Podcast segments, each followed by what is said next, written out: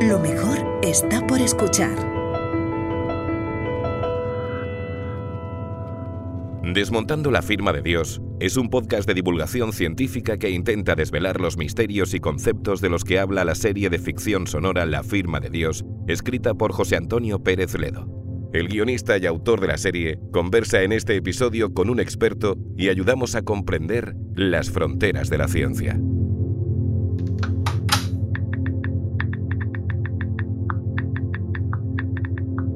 Buscando información. ¿Qué es ciencia? ¿Qué no es ciencia? ¿Cómo se puede alcanzar el progreso científico? Estas preguntas quedan fuera del método científico y entran, por tanto, en el terreno de la filosofía. Carecen de respuestas definitivas, pero eso no impide que podamos iluminar el camino para comprender mejor los engranajes del sistema de conocimiento que rige el mundo en que vivimos.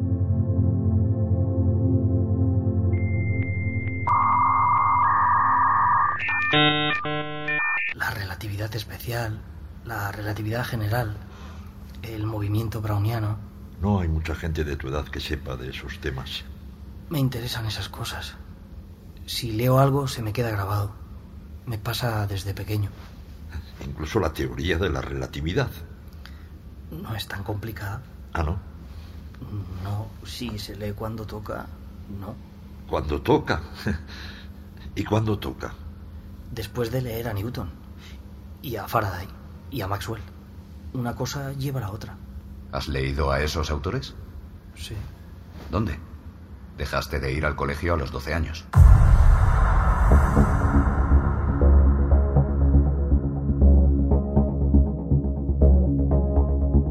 Desmontando la firma de Dios. Episodio 8. Las fronteras de la ciencia. Charlamos con Juan Ignacio Pérez. Estamos con Juan Ignacio Pérez, catedrático de Fisiología y director de la Cátedra de Cultura Científica de la Universidad del País Vasco. Es presidente de Jaquiunde, la Academia de las Ciencias de las Artes y de las Letras Vascas y presidente del Comité Asesor de The Conversation España. Así a grandes rasgos, ¿no, Juan Ignacio? Sí, sí, señor. Eh, con, con eso es- podríamos decir más, pero con eso es suficiente. Más que suficiente, sí. Bueno, vamos a hablar de un tema, lo veníamos comentando, eh, denso y complicado que vamos a intentar hacer mm, al menos accesible. Para empezar, vamos a decir que hasta finales del siglo eh, XVI, la ciencia y la filosofía no eran sistemas eh, diferenciados del conocimiento. Los científicos eran filósofos, podríamos decirlo al revés también, los filósofos eran científicos. Luego llegó la revolución científica, más tarde la ilustración, y esos dos caminos, el de la filosofía y el de la ciencia, empezaron a, a separarse. ¿Pero qué llevó a esa separación entre estos dos campos?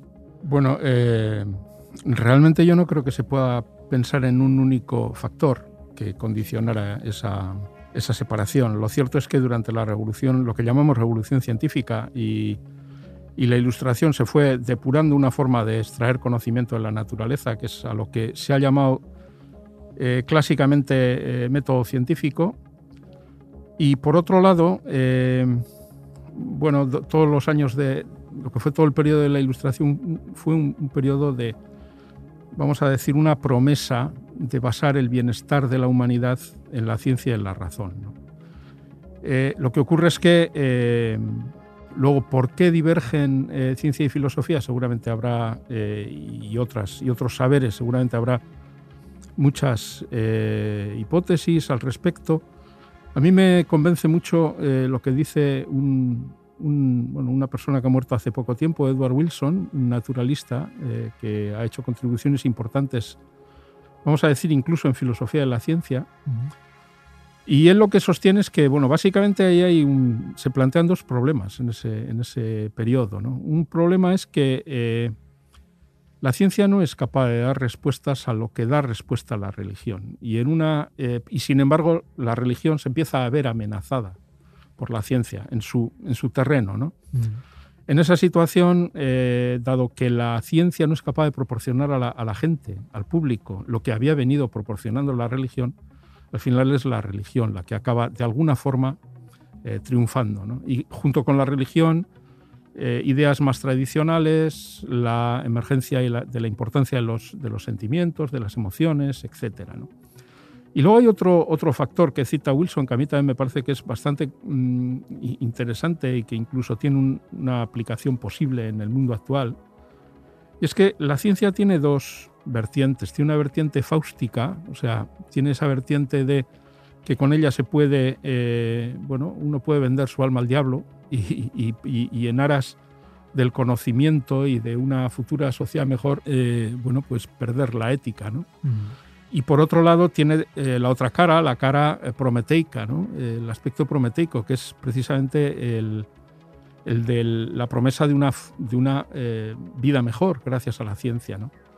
Pero en, ese, en esa dualidad, si por la razón que sea existe la percepción de que puede primar la primera, la, la fáustica, la perversión de, de la ciencia, bueno, pues esto puede acabar dando lugar a un rechazo de los valores de la ciencia, un rechazo de la racionalidad y por lo tanto eh, a un alejamiento de una serie de disciplinas que no comparten el, método y, un poco los valores de la ciencia puede dar lugar, como digo, a un alejamiento de la ciencia. Y probablemente eso es lo que vino a ocurrir sobre todo a partir de la Revolución Francesa, porque además la Revolución Francesa para mucha gente fue la máxima exaltación de un periodo previo precisamente ilustrado de, entronización de la ciencia, etc. Al final el que, el que extendió por Europa la razón y, la ciencia fue Napoleón con sus ejércitos. Eh, probablemente esto tuvo mucho que ver con, la posterior separación y la situación que, hemos vivido después. ¿Y crees que estos dos caminos, estos dos eh, sistemas, el, científico y el filosófico, volverán a unirse en el futuro? ¿Incluso crees que convendría que se uniesen? Eh, yo, no, yo no lo tengo muy claro, eh, eh, porque vamos a ver, por un lado es cierto que, que la ciencia cada vez va dando cuenta de más aspectos de la realidad, de la naturaleza, incluida la naturaleza humana. Y esto mm, puede interpretarse como un crecimiento del scope, del ámbito de, de, aplicación de la ciencia, y por lo tanto, como que antes o después bueno, pues se va a acabar, va a acabar llegando a, englobar el conjunto de saberes. ¿no? Pero por otro lado es cierto que hay, hay otros saberes eh, relacionados con las artes, con las letras, sobre todo, que se resisten a, esta, lo que podríamos considerar una asimilación, ¿no? Y eh, que yo creo que se van a resistir por siempre. Entonces, eh, tengo la impresión de que no. Y por otro lado, en el, en el campo de la filosofía también, en filosofía hay una gran diversidad. Y hay campos de la filosofía en los que hay una gran relación con la ciencia, pero otros eh, en las que no lo hay. Y yo no creo que esta, eh, estos que no mantienen esa relación se van a volatilizar, van a desaparecer. Yo creo que van a seguir existiendo y además probablemente sea bueno que exista. Mm, de manera autónoma la ciencia, por otro discurrir. En cierto modo, sí, sí, sí, mm. sí. Eh, no sé hasta qué punto podrán prescindir de los hallazgos de la ciencia, esto es muy difícil, ¿no? Pero sí, yo creo que sí. De hecho, eh, eh, precisamente esa era mi siguiente pregunta, ¿no? Si es concebible hoy hacer una filosofía que no tenga en cuenta la ciencia, al menos sin caer en una, en una abstracción puramente especulativa. ¿no? Bueno, ocurre. Entonces, concebible, dado que ocurre, pues es concebible, pero, pero claro, cuando ya le añades sin caer en una... Eh, sí, en, una abstracción, abstracción una especulativa, pues probablemente no, ¿no? Eh, yo creo que es muy difícil prescindir, es muy difícil que la filosofía, o sea, que un sistema de pensamiento que pretende entender la realidad, pretende permitirnos entender el mundo en el que vivimos, prescinda de, los descubrimientos científicos. A mí, a mí me resulta incomprensible. Eh, entonces, eh, como efectivamente existen quienes supuestamente eh, lo pretenden, esto quiere decir que, bueno, por un lado, ellos creen que es posible, pero para los que pensamos que no, ahí hay una, no hay, no, hay, base, ¿no? Es, hay, hay, una muy superior componente especulativa que, que deliberativa desde un punto de vista, vamos a decir, lógico. Mm. Eh, bueno, una de las grandes eh, preguntas filosóficas, una de las grandes preguntas es qué hace, al ser humano especial, ¿no? ¿Cuál es la singularidad de la naturaleza humana?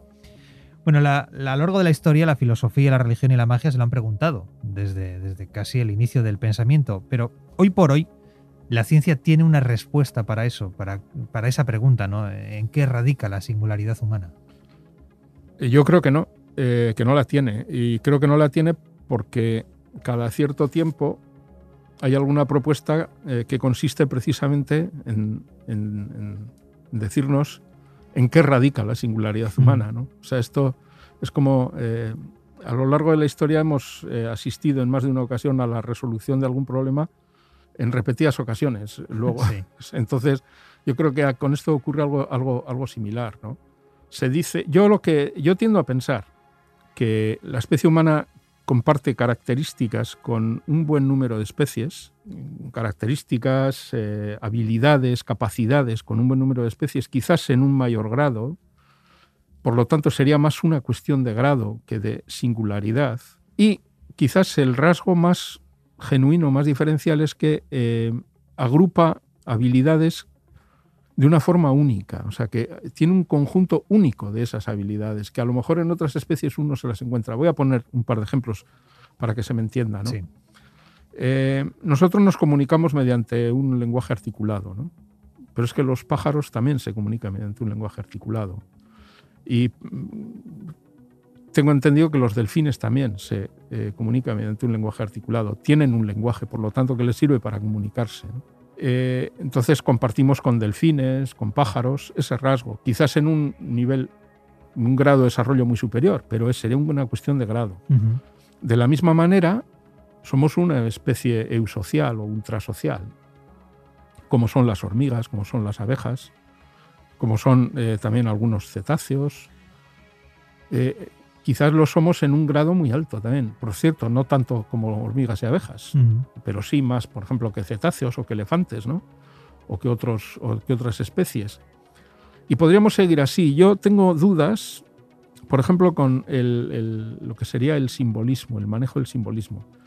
Y esto no lo sé, quizás porque no tengo suficiente información, o quizás porque es muy difícil penetrar en la mente de un animal para saber si eh, maneja pensamiento simbólico de algún tipo. ¿no?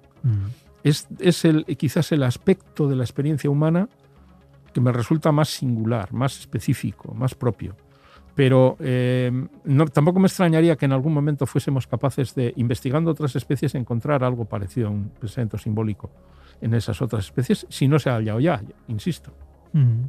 Sí, porque estoy pensando que sí que hay pruebas como la del espejo para la, autopercepción, pero desde luego no para analizar pensamiento simbólico en un animal. No, no hay nada parecido a que eso. Que yo sepa, no. Que yo sepa, no. Eh, ya estamos hablando de unos niveles de especialización mm, muy altos. ¿eh? O sea que.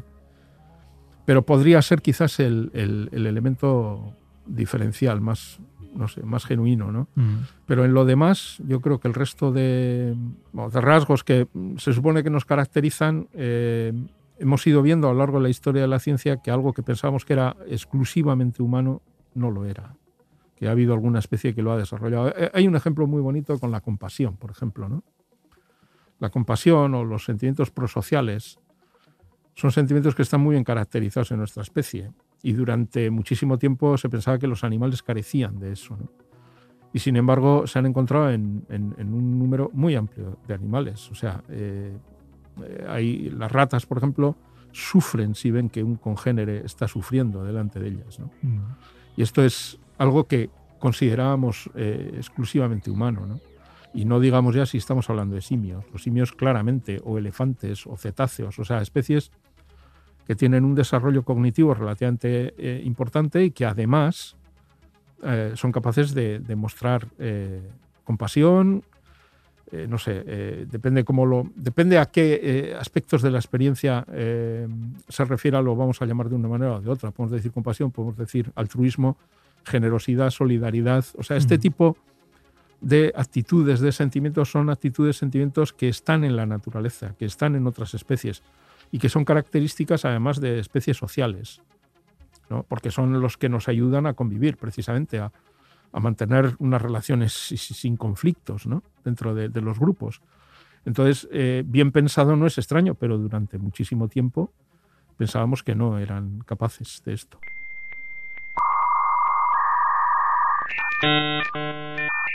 Moisés, ¿cuál es vuestra función? ¿Qué hacéis exactamente para el gobierno? Contar contar y ya está. Bueno, contar implica muchas cosas. Buscamos repeticiones, incoherencias, pautas y excepciones inesperadas en esas pautas. ¿Dónde?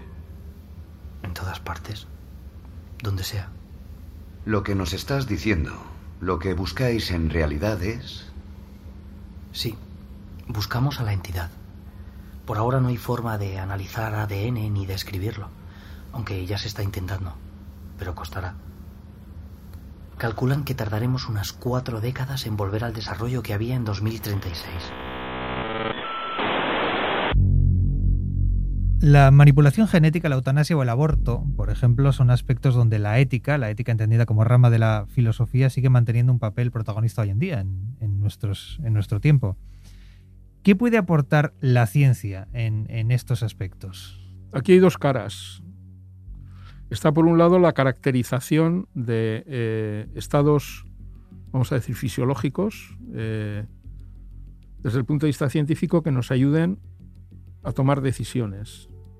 Yo suelo recordar una charla que dio eh, Sergio Pérez Acebrón en Naucas, las que nos eh, exponía en, una gradación el, desarrollo de, un feto. ¿no? Y él se refería al momento en el que empieza a haber un registro del latido cardíaco, por ejemplo, un momento en el que empieza a haber registro de actividad neuronal. Sí. Es muy importante, por ejemplo, eh, determinar cuándo hay y cuándo no hay actividad neuronal, porque sin actividad neuronal no hay, eh, no hay un ser sintiente, ¿no? O sea, mm, por definición de lo que es sentir, ¿no? Entonces, desde ese punto de vista, y este es un ejemplo que nos vale para, por ejemplo, para el aborto, pero nos puede valer también para la eutanasia, o nos puede valer para otras cuestiones, ¿no? Eh, la ciencia nos ayuda a determinar estados de conciencia, estados de, fisiológicos, estados de desarrollo, eh, también en relación con la muerte, o sea, y lógicamente nos ayuda a tomar decisiones sobre la base de criterios objetivos, las decisiones que sean. Ahora bien, donde yo veo mucha dificultad es que, la ciencia nos ayude, si es que es posible, yo creo que no, nos ayude a determinar, eh, a demarcar el bien y el mal, ¿no? Mm. por, por, decirlo de una forma muy sencilla, ¿no? Es decir, esto está bien, esto está mal. correcto de lo incorrecto. Eso es. Eh, la moral es un. La moral es. Eh, la moral, con carácter general, la ética, es un rasgo social. Vamos a decirlo así. ¿no? O sea, eh, se puede experimentar personal, individualmente, pero tiene sentido en un contexto social. No tiene sentido fuera de un contexto social. Animales que no se relacionan con ningún otro congénere no tiene sentido que tengan moral, ni ética, ni nada parecido, porque eh, la moral y la ética, como hemos dicho antes, se refiere a las relaciones con los otros eh, miembros del grupo. Eh, entonces, tiene ese carácter social. Teniendo ese carácter social, es un conjunto de.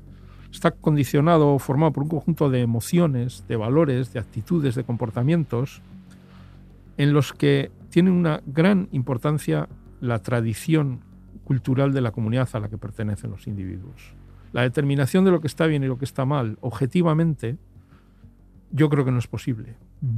Eh, y de hecho, lo que ocurre es que eh, nos ponemos de acuerdo cuando hemos, tenemos un destilado de valores, de principios, nos ponemos de acuerdo al final para legislar acerca de, una serie de cuestiones que tienen un origen moral.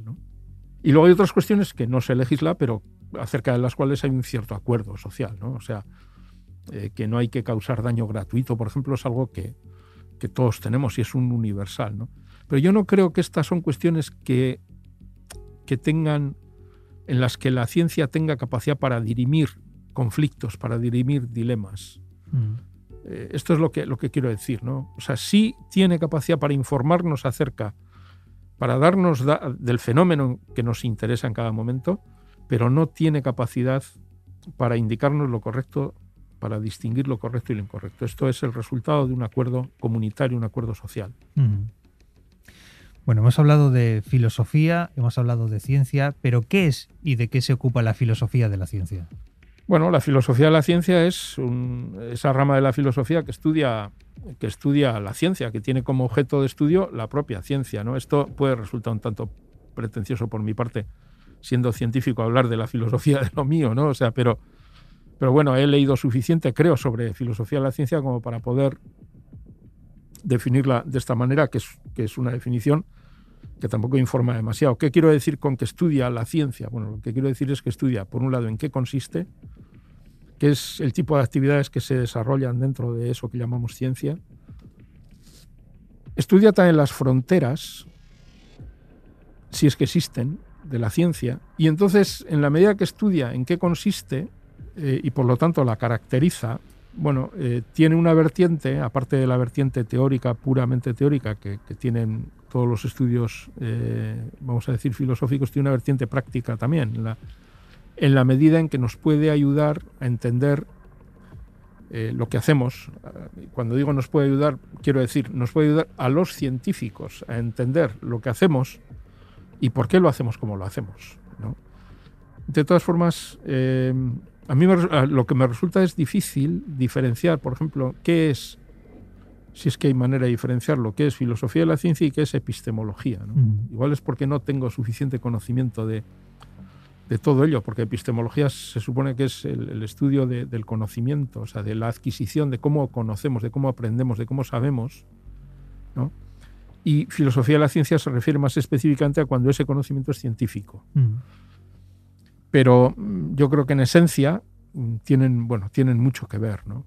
Eh, yo creo que es, eh, es eso, básicamente. O sea, en qué consiste o sea, qué características tiene, cómo la podemos caracterizar, por lo tanto, y cuáles son sus fronteras, cuáles son los límites, sus limitaciones, en fin. Vamos a hablar de esas fronteras, lo que la filosofía de la ciencia llama el problema de demarcación, ¿no? Es el, problema precisamente que trata de definir una frontera entre el conocimiento científico y el que trasciende el conocimiento científico, bien sea entrando en la metafísica, en la espiritualidad, en, en la religión.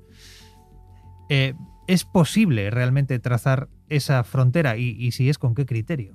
Mm, yo creo que es posible trazar una frontera, que, pero que es una frontera eh, no absolutamente eh, eh, clara, bien delimitada, precisa. Es una frontera que tiene una cierta, que es a veces, a veces hay una cierta difuminación, por así decir, ¿no?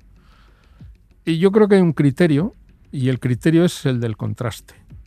O sea, la ciencia, para poderla considerar así, tiene que tener carácter empírico.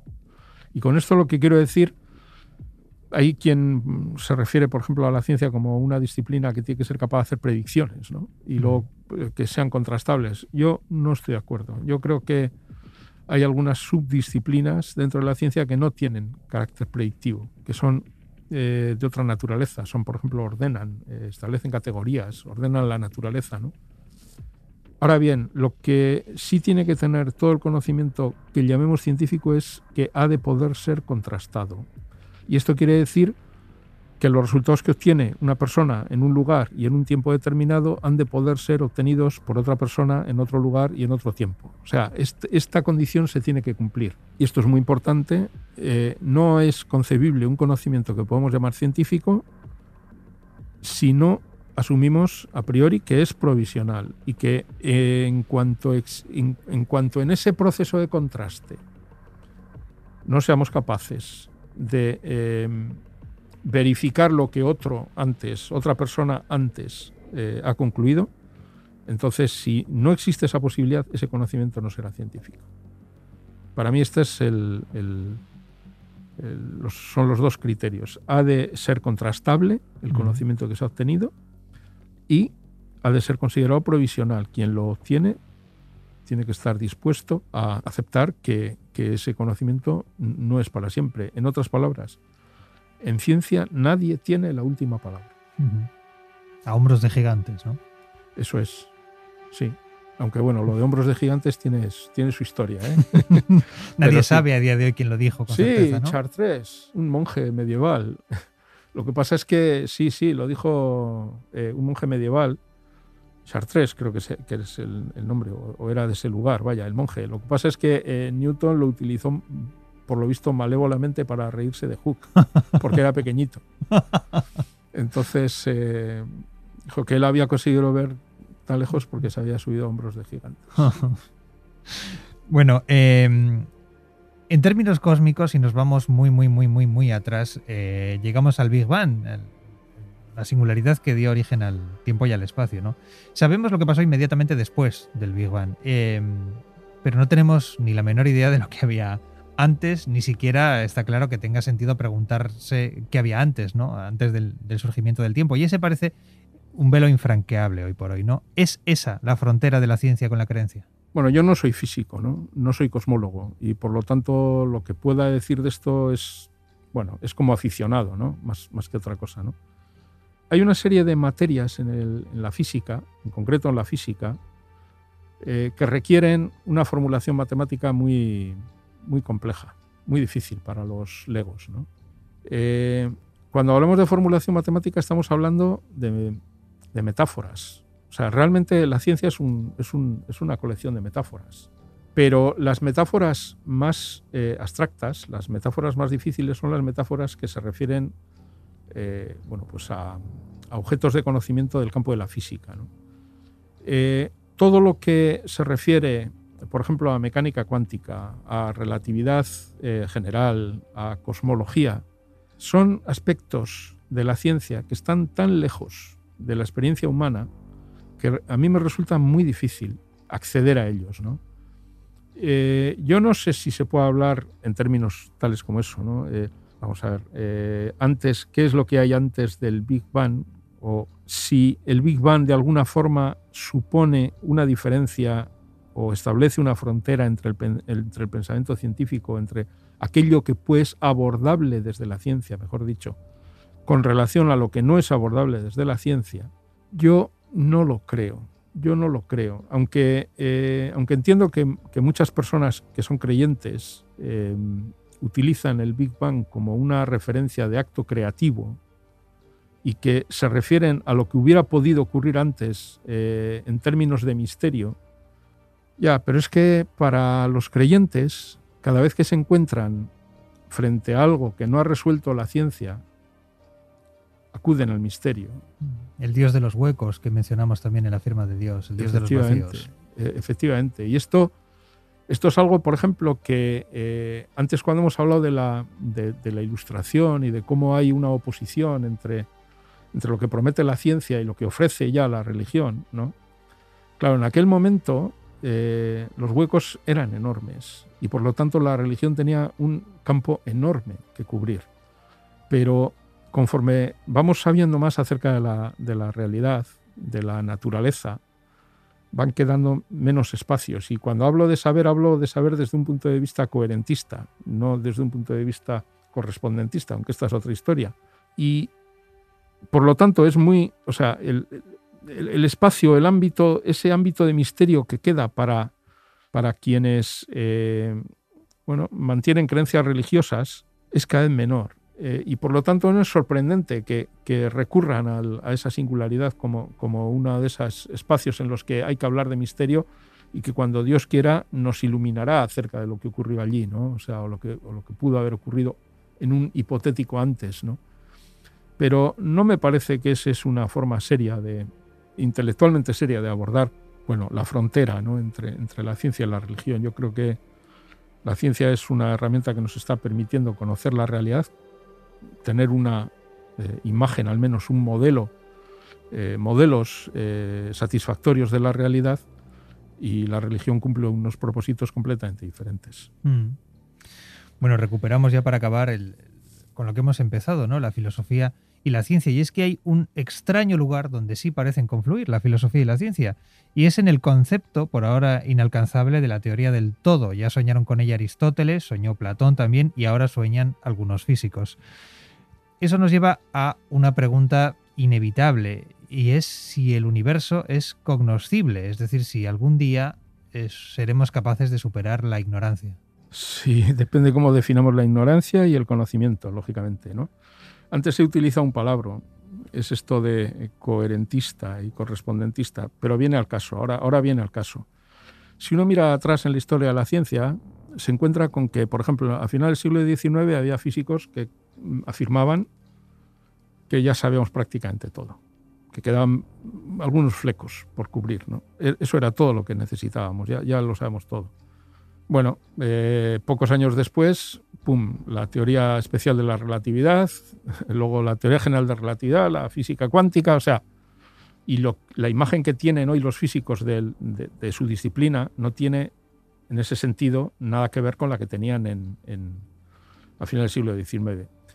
Eh, a final del siglo XX y principios del XXI hay físicos que efectivamente también eh, eh, aspiran y dicen estar cerca de llegar a tener una teoría del todo. Yo creo que es una quimera, esa pretensión, a mi modo de ver, es una quimera. Y lo es por una razón, porque nuestra mente es una mente que es el resultado de un proceso evolutivo es, que, ha estado sometido a unas, en, el que hemos estado sometidos a unas presiones selectivas que no tenían nada que ver con la necesidad de entender la realidad, sea eso lo que sea, sino que tenía que ver con la necesidad de reproducirse y dejar descendencia, sobrevivir, reproducirse, dejar descendencia. Sin eso no estaríamos aquí. Y nuestra mente eh, ha estado sometida a las presiones selectivas correspondientes que, insisto, no tienen por qué tener mucho que ver con las presiones selectivas que hubieran dado lugar a un conocimiento total, completo, fiel de la realidad, si es, que tal cosa es posible. En ciencia manejamos una noción de verdad que es, como he dicho antes, es eh, coherentista. ¿Qué quiere decir esto? Quiere decir que cada vez que adquirimos un conocimiento nuevo, buscamos que sea coherente con la imagen que tenemos de la realidad en ese momento. Lo cual no quiere decir que se corresponda necesariamente con la realidad. Por eso digo que es nuestra verdad, la verdad científica, es coherentista, no correspondentista. Mm. Eh, la, pretensión de alcanzar la verdad, entre comillas, y hago el gesto, eh, lo ha hecho. correspondentista, en, términos correspondentistas, es la pretensión que me parece que es eh, una pretensión vana. No tiene sentido pensar en esos términos y por lo tanto no creo que cabe pensar en términos de eh, una teoría del todo definitiva, salvo que nos conformemos con un modelo que sea particularmente satisfactorio. La actividad científica consiste en observar la realidad, detectar regularidades, elaborar modelos que reflejan esas regularidades y con eso explicar fenómenos. Consiste en esto. Esos modelos de la realidad son representaciones de la realidad, Representaciones que tienen que ser coherentes con lo que hemos aprendido de ella previamente, pero no tienen por qué corresponderse con la realidad. Esta es la idea. Y por lo tanto, pretender que vamos a saber tanto de la realidad como para tener una comprensión absoluta en términos de correspondencia, me parece que es una pretensión ilusa. Juan Ignacio Pérez, muchas gracias. Gracias a ti, José.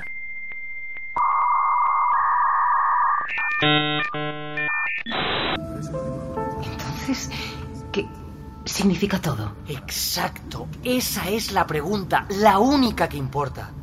Llevamos milenios preguntándonos eso mismo. Hemos usado la filosofía, la mitología, la ciencia, la religión y no hemos avanzado nada. No puedes decir eso. La ciencia sí nos ha hecho avanzar. No en las cuestiones que de verdad importan. A ver, la ciencia sirve para progresar, para mejorar nuestra vida pero no para responder a las grandes cuestiones. Cuando intenta usarse así, se convierte en un juego intelectual, en, en un pasatiempo. Los físicos sueñan con una teoría que pueda... Descubrimos el átomo y las partículas subatómicas, descubrimos las ondas gravitacionales, decodificamos el ADN, encontramos el bosón de Higgs. ¿Y qué? ¿Cómo que qué? Nada de eso nos ha acercado ni un milímetro a la única respuesta que importa, Usted lo ha dicho. ¿Qué significa todo? Por mucho que avanzamos, seguimos en el mismo punto. Estamos atrapados en un bucle. El universo entero es un perpetus. Omnia exeum Todo termina. Eso es lo que quiso decirnos la entidad. Desmontando la firma de Dios, con José Antonio Pérez Ledo, una producción original de Podium Podcast. Guión, José Antonio Pérez Ledo. Diseño sonoro, Elizabeth Búa. Producción, Laura Escarza. Producción ejecutiva, Lourdes Moreno Cazalla.